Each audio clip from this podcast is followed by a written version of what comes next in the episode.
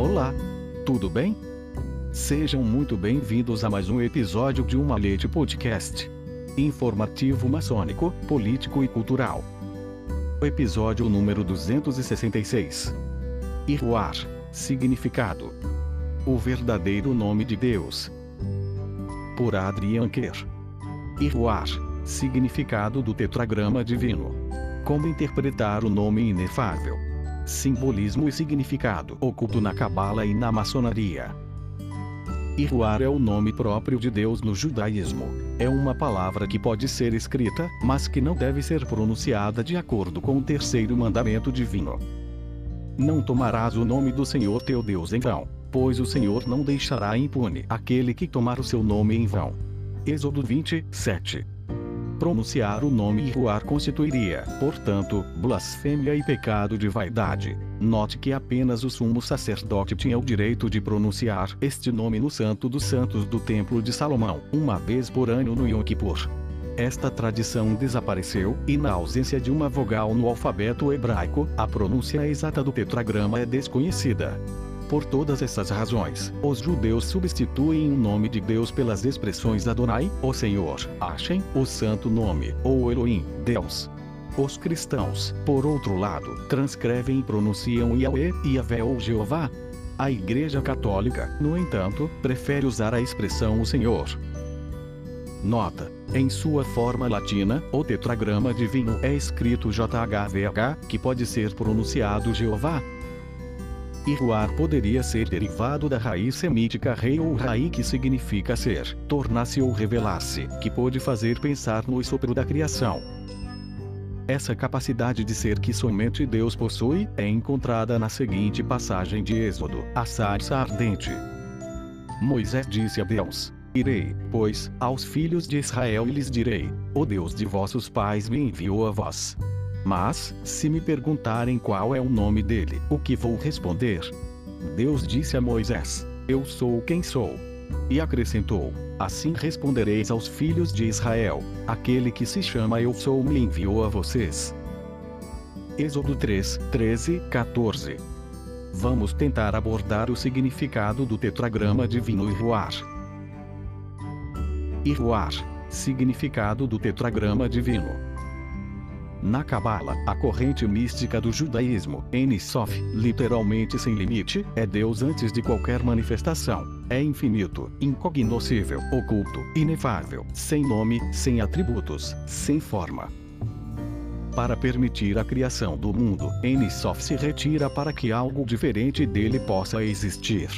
Essa retirada ou vazio é chamada de Timatzon, Assim, a luz de Deus desaparece para dar lugar a um reflexo luminoso que constitui a memória da luz primordial. Aqui está Iod que aparece, a primeira letra do tetragrama divino. Iod cria a escrita e a fala. Veremos que esta carta contém em si o germe de toda a manifestação. As letras do tetragrama divino. O tetragrama divino Iruar é composto de três letras, uma das quais é repetida duas vezes. Yod é a mão, Yad em hebraico. É a mão de Deus, a mão que semeia, aquela que permite que a vida floresça. Yod é a tradução da vontade de Deus para a realidade física. Ainda é a centelha da vida, ou a semente que permitirá que a árvore desabroche. Na gematria, o valor numérico de Yod é 10. É está presente duas vezes no tetragramaton. Esta letra está ligada à respiração, Trata-se de deixar entrar em si o princípio divino, o que exige um certo desapego. Letra passiva é está associada à boca ou à janela. Na gematria, seu valor numérico é 5. Veav ou Vav evoca um gancho, um elemento que une. É um eixo, uma linha que liga dois pontos, como que para combinar duas oposições, por exemplo, o que entra e o que sai de é, ou dois mundos, o de cima e o de baixo. Temos aí o sinal de uma sobreposição, de um encontro, de uma harmonia. Na gematria, o valor numérico de Vav é 6. Assim, Iod e Vav são ativos e de natureza masculina, enquanto é uma letra bastante passiva e feminina. O tetragrama pode, portanto, ser lido como uma alternância perfeita entre o masculino, criador, reconciliador, e o feminino, o que é criado, animado, reunido, colocado entre dois e, o VAR reconcilia a dualidade. É o verdadeiro centro do tetragrama. O simbolismo do tetragrama Iruar. O tetragrama é frequentemente representado no centro de um triângulo luminoso ou delta. Iod é frequentemente associado ao ápice do triângulo. É a origem do mundo manifestado, a centelha primordial que vem de cima.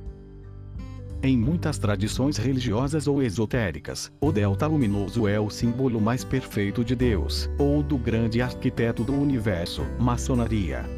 Um olho às vezes substitui as quatro letras do tetragrama no coração do delta. É o olho da consciência humana que se abre e que tem vocação para encontrar a consciência superior. Como podemos ver, o tetragrama lança luz sobre questões ontológicas, nossa capacidade de ser e abrir nossa consciência, e cosmológicas, a estrutura do mundo. E os números. O tetragrama tem quatro letras, três das quais são diferentes. Então temos o encontro de 3 e 4. O número 3 evoca o triângulo, a dualidade reconciliada na unidade, o centro. É a expressão mais consumada do divino. O número 4 evoca o quadrado e a perfeição do mundo manifestado. Note que 3 mais 4 igual 7, o número da perfeição.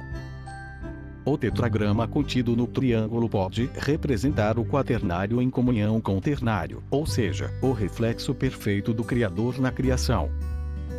Em termos de gematria, a soma das letras de Iruar é 26, 10 mais 5 mais 6 mais 5. Mas 26 é um número com características muito especiais, pois está entre 25, número quadrado, ou seja, que pode ser representado na forma de quadrados aninhados, e 27, número cúbico. 3 vezes 3 vezes 3. É o único número que se encontra entre um número quadrado e um número cúbico. Como interpretar esta passagem do quadrado ao cubo?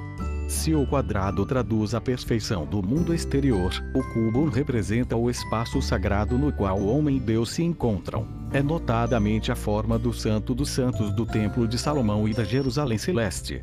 Assim, ir do quadrado ao cubo, do 25 ao 27, é caminhar para Deus, é restabelecer a aliança.